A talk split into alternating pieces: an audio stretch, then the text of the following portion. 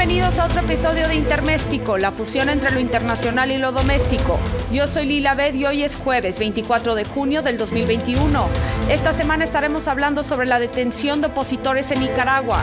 Estados Unidos bloquea páginas vinculadas al gobierno de Irán. Delta Plus, lo que se sabe de la nueva variante de COVID-19 detectada ya en 10 países.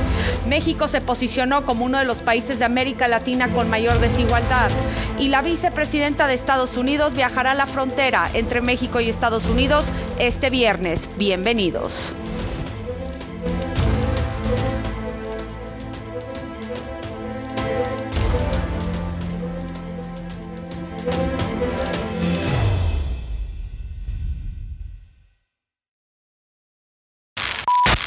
Daniel Ortega, un exguerrillero que gobernó de 1979 a 1990, regresó al poder en 2007 con el Frente Sandinista de Liberación Nacional y se mantiene ahí tras dos reelecciones sucesivas. Sus adversarios estiman que buscará un cuarto mandato en las elecciones presidenciales del 7 de noviembre. Ortega es acusado por la oposición y la comunidad internacional de gobernar de manera autoritaria, tras la brutal represión de las manifestaciones contra su gestión en 2018 las cuales dejaron más de 300 muertos, 2.000 heridos y 100.000 emigrados a otros países.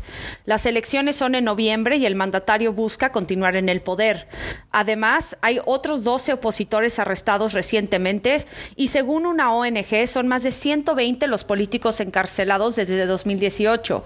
El último detenido de la lista fue el aspirante presidencial del Partido de Renovación Democrática, el periodista Miguel Mora.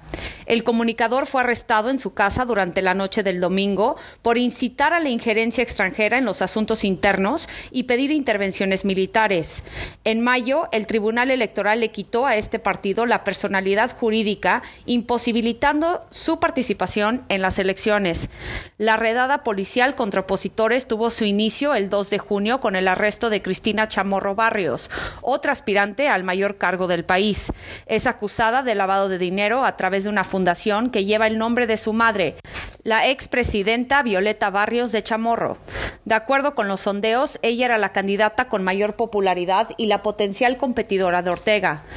A cinco meses de las elecciones generales, incluyendo a Mora y Chamorro, son 17 los opositores detenidos en junio, entre ellos otros tres precandidatos presidenciales, Arturo Cruz, Félix Maradiaga y Juan Sebastián Chamorro García.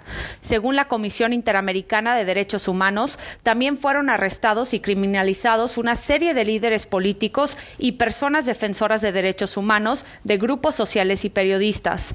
Sobre los opositores arrestados en el último mes, el gobierno de Ortega afirmó la semana pasada que son usurpadores que no representan a la verdadera oposición y fueron financiados por Estados Unidos para derrocar al presidente. Contrariamente, la CIDH urge al Estado de Nicaragua a cesar la represión y en particular a liberar todas las personas privadas de la libertad arbitrariamente, así lo señaló en un comunicado. El organismo también denuncia el empleo desproporcionado de la fuerza por parte de los agentes que han realizado las detenciones y la irrupción en sus domicilios sin mediar orden judicial. Por otro lado, el mecanismo para el reconocimiento de personas presas políticas de Nicaragua cuantifica desde abril de 2018 que 124 presos políticos han sido detenidos y permanecen encarcelados en Nicaragua. La ONG, integrada por organizaciones de derechos humanos y familiares de personas presas, indica que en el listado solamente se incluyen a personas presas políticas, de quienes se han obtenido autorización de sus familiares para su publicación. Desde el inicio de las protestas sociales en el país centroamericano, que estallaron contra las reformas al sistema sanitario del país propuestas por el gobierno de Ortega, se ha denunciado una represión por parte de la Administración. Esta persecución se ha intensificado en las últimas semanas ante la inminente celebración de elecciones. En una reunión del Consejo de Derechos Humanos de la ONU en Ginebra, 59 países firmaron este martes una declaración conjunta en la que condenaron la violación a los derechos humanos en Nicaragua e instaron a la celebración de elecciones libres y a la liberación inmediata de los opositores detenidos. México y Argentina, que no firmaron el documento, se habían ofrecido como facilitadores de un posible diálogo con el presidente nicaragüense Daniel Ortega y se abstuvieron de firmar la semana pasada una resolución de condena en la OEA. Llamaron el lunes a consulta a sus embajadores en Managua ante lo que calificaron como preocupantes acciones políticas legales del gobierno sandinista. Así lo dijeron, compartimos las preocupaciones de la alta comisionada de derechos humanos, Michelle Bachelet, sobre Nicaragua, incluyendo la persistente impunidad de las violaciones de derechos humanos desde abril de 2018 y los continuos informes de detenciones arbitrarias. El gobierno debe garantizar la protección de los derechos humanos y hacer rendir cuentas a los responsables. El texto agregó que instamos al gobierno a cesar el acoso a periodistas y defensores de los derechos humanos y a permitir que las organizaciones de la sociedad civil operen en entornos seguros y propicios, sin temor a represalias.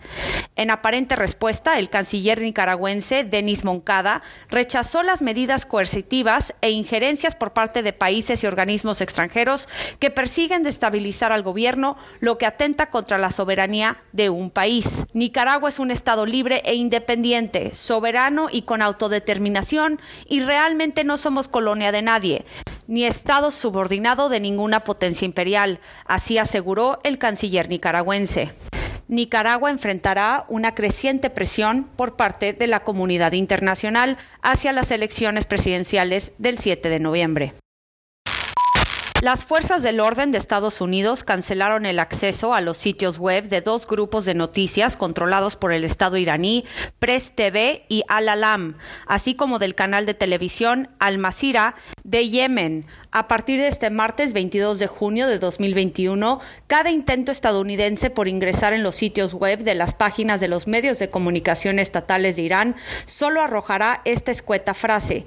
La página ha sido incautada por el gobierno de Estados Unidos.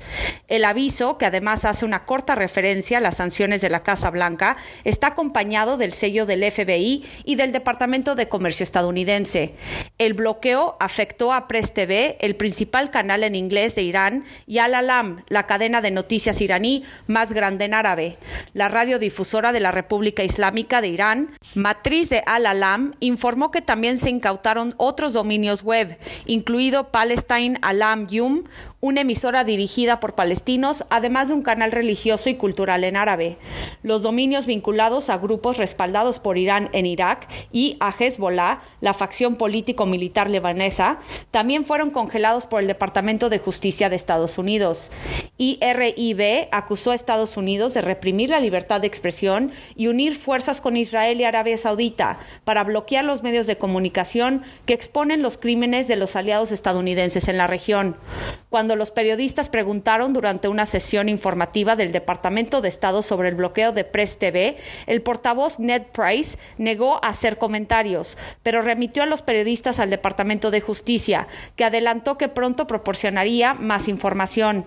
Loa Loa TV de Bahrein, un canal dirigido por grupos de oposición con oficinas en Londres y Beirut, también fue cerrado, según un corresponsal de AFP en la región.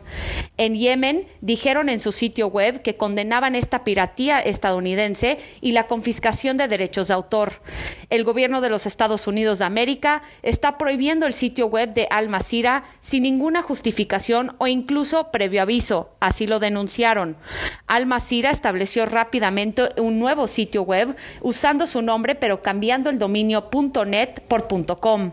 Estados Unidos mantiene estrictas sanciones a Irán debido a su programa de armas nucleares y presunto apoyo al terrorismo. Las sanciones prohíben a los estadounidenses, así como a empresas y organizaciones con operaciones en Estados Unidos, hacer negocios con la República Islámica. La acción de Estados Unidos se produce en un momento en el que Washington busca restaurar el acuerdo nuclear de 2015 entre Teherán y seis grandes potencias para congelar sus acciones nucleares a cambio de levantar las económicas. También ocurre justo después de que los iraníes eligieran como presidente al clérigo ultraconservador Ibrahim Raisi.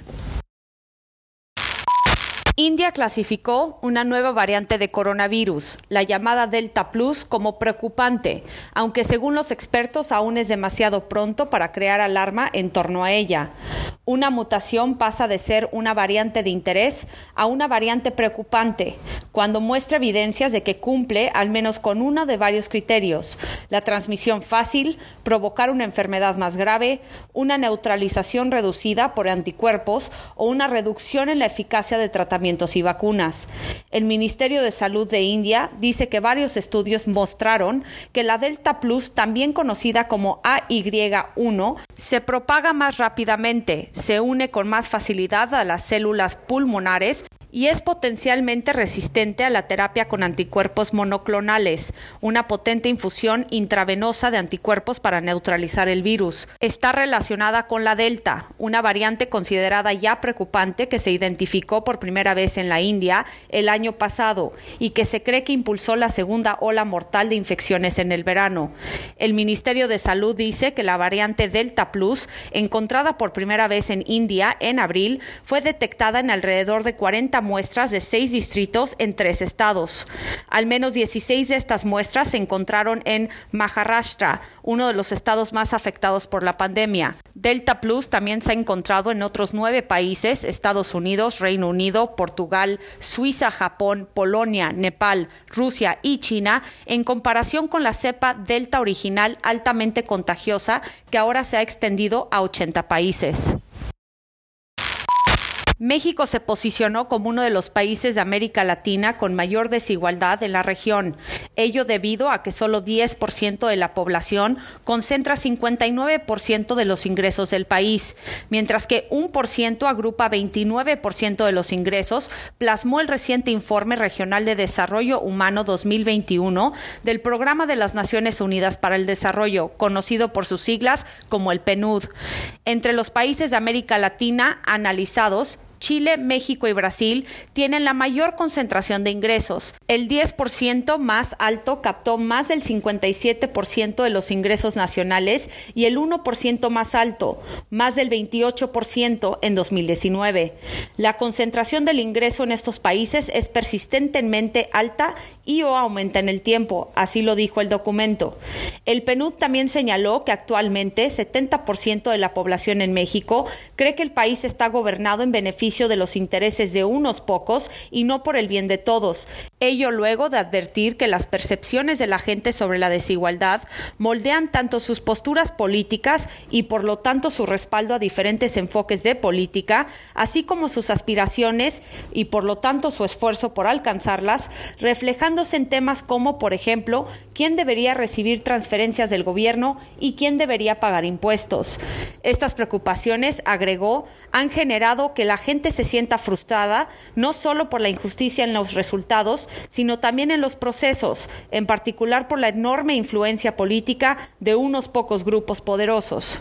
Asimismo, el informe destaca que uno de los desafíos más perniciosos de la alta desigualdad en un país es la forma en que se concentra el poder, ya que la concentración del poder en manos de unos pocos que defienden el interés privado en lugar del bien común es uno de los factores que conectan la alta desigualdad y el bajo crecimiento, ya que a menudo resulta en políticas distorsionadas, miopes e ineficientes y en instituciones débiles. Mientras que, en general, los latinoamericanos no son conscientes de qué tan pobres son en realidad los pobres, lo cual puede frenar la demanda de políticas más redistributivas. Por otro lado, se indicó que los altos niveles de desigualdad pueden fomentar las condiciones para mayores niveles de violencia, como en el caso de México, además de estar vinculada a un menor crecimiento económico. Según el organismo, América Latina es la región más violenta del mundo, concentra el 9% de la población y una tercera parte de los homicidios la PNUD lamentó que la historia de la desigualdad en la región se desenvuelve en paralelo a una historia de mal desempeño económico, caracterizada por la alta volatilidad y periodos breves de rápido crecimiento, con México como uno de los países donde el crecimiento no solo ha sido a menudo negativo, sino también más lento de lo necesario para seguir el ritmo de la expansión demográfica. Según los datos recabados por la ONU, de 1962 al 2019, nuestro país ha tenido cerca de 50 años con un crecimiento del Producto Interno Bruto positivo y ocho años con cifras negativas. Por otro lado, se resaltó el papel que juegan las empresas familiares en la desigualdad de un país y la política, ya que si las familias se ponen de acuerdo para apoyar a los políticos, pueden monitorear su actuación más efectivamente a lo largo del tiempo y premiar o castigar de acuerdo con ello. En promedio en América Latina, el 22% de las empresas que cotizan en la bolsa y el 28% de las grandes empresas con entre 100 y 5 mil empleados son de propiedad familiar. Las empresas familiares figuran entre las 50 empresas más grandes y aportan al menos el 30% de los ingresos de este grupo en Brasil y hasta más del 90% en México. La vicepresidenta Kamala Harris visitará la frontera con México este viernes como parte de esfuerzo de la administración de Joe Biden para contener la migración. Harris estará en El Paso, Texas y será acompañada por el secretario de Seguridad Nacional, Alejandro Mayorkas, según un comunicado del asesor principal de Harris, Simone Sanders. La visita se produce cuando Harris ha enfrentado meses de ataques de los republicanos, e incluso algo de frustración por parte de su propio partido por no haber visitado el área. Harris recibió la tarea del presidente Joe Biden de abordar las causas fundamentales de la migración de Centroamérica a Estados Unidos. Hasta ahora, Harris ha centrado sus esfuerzos en planes para mejorar las condiciones económicas y de vida en la región. Sus asistentes han insistido repetidamente en que su enfoque es distinto de los problemas de seguridad que afectan a los funcionarios estadounidenses que intentan manejar un aumento en los cruces fronterizos. Pero los republicanos han aprovechado los fracasos de Harris y Biden para pintar a la administración como ausente de lo que describieron como una crisis en la frontera. El problema eclipsó el primer viaje de Harris al extranjero a principios de este mes a Guatemala y México, donde se reunió con los presidentes de ambas naciones y con funcionarios y defensores locales para discutir soluciones económicas y humanitarias a la importante inmigración de ambos países. Pero Harris y otros funcionarios de la Casa Blanca se vieron obligados a rechazar las repetidas preguntas de la prensa sobre de por qué no ha visitado la frontera fuera del viaje. Harris ha señalado que como senadora de California visitó la frontera en el pasado y afirmó que a menos que se aborden las causas fundamentales de la migración, la situación en la frontera nunca se solucionará. En su visita a Guatemala y México este mes, pidió a los centroamericanos a no intentar llegar a la frontera de Estados Unidos. Trató de dar a la gente un sentido de esperanza que los alentaría a quedarse en casa. La presión que enfrenta la Casa Blanca por los republicanos está encaminada hacia las elecciones intermedias del próximo año, en las cuales los republicanos van a intentar de utilizar la crisis migratoria para argumentar que desde que llegó a la Casa Blanca Joe Biden, el tema de la migración se ha disparado y defienden las políticas coercitivas que implementó el expresidente Donald Trump. De hecho, Trump va a visitar la frontera la próxima semana. Y aprovecho este espacio para compartirles un proyecto que lancé el mes pasado. Se llama el Grupo de Intermexpertos. Es un espacio para personas interesadas en aprender sobre temas internacionales. Es totalmente gratuito. Nos reuniremos una vez al mes y tendremos ponentes expertos en distintas materias. La próxima sesión será el martes 6 de julio en punto de las 19 horas de la Ciudad de México vía la plataforma Zoom. El tema de esta sesión es la diplomacia comercial y el ponente será Juan Carlos Baker, quien cuenta con una carrera de casi 25 años en la Administración Pública Federal en México y nos estará platicando sobre qué es lo que se necesita para hacer un tratado comercial, al igual que los puntos más importantes del TEMEC.